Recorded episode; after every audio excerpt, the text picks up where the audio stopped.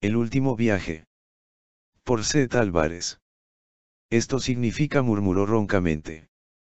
Que estamos cerca del fin. Jack Williamson. Nacidos del Sol.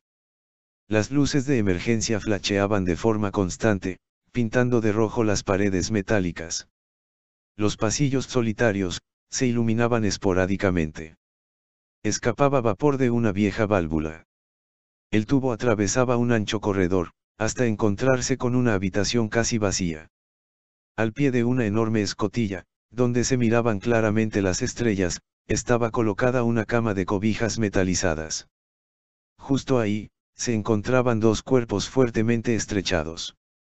En el cuarto de al lado, centellaba un tablero al momento que un leve sonido, indicaba que la reserva de oxígeno se había agotado. En ese momento, se escuchó el golpe de la última piedra terrestre, que sacudió la nave. La computadora principal comenzó el proceso de disminución de energía. Todos los sistemas, uno a uno, se fueron apagando. La velocidad aminoró gradualmente.